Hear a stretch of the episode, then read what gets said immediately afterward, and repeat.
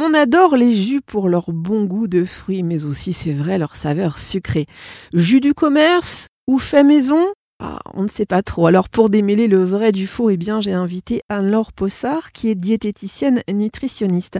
Alors Anne-Laure, euh, quel que soit le jus de fruits que l'on se presse à la maison, il faut le consommer tout de suite pour éviter la perte euh, de vitamine C qui s'oxyde à l'air libre.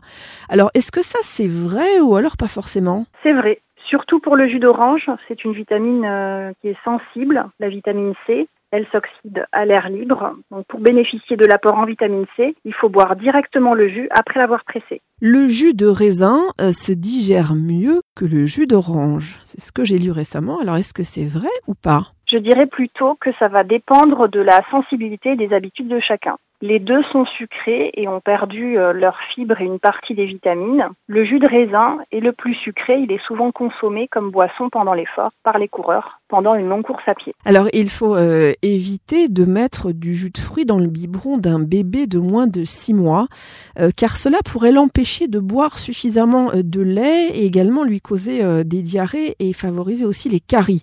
Alors est-ce que ça c'est une réalité ou est-ce que c'est complètement faux? C'est vrai, le lait pour euh, nourrisson ou le lait premier âge est l'alimentation exclusive pour un bébé de moins de 6 mois.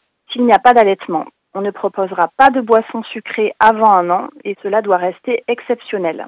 Cela pourrait lui causer des caries et surtout développer son appétence pour le sucre. Il sera difficile de lui faire boire de l'eau par la suite. Alors il ne faut euh, jamais prendre de médicaments, quels qu'ils soient, avec du jus de pamplemousse, hein, car il faut savoir que certaines interactions eh peuvent être euh, dangereuses pour la santé et parfois même euh, létales. Alors est-ce que ça c'est une information, une vraie info ou alors une intox C'est vrai. Consommer du pamplemousse ou du jus de pamplemousse peut entraîner une augmentation, on appelle cela une potentialisation, ou plus rarement une diminution de l'effet de certains médicaments.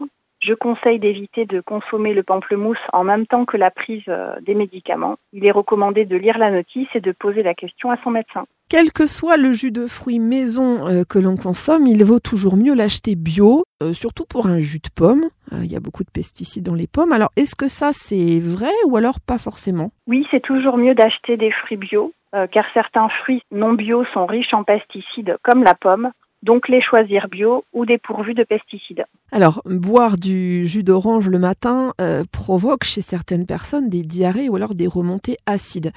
Est-ce que c'est vrai ou est-ce que c'est une idée reçue? L'orange fait partie de la famille des agrumes. C'est un fruit qui est acide, mais une fois arrivé dans l'estomac, il va devenir alcalin.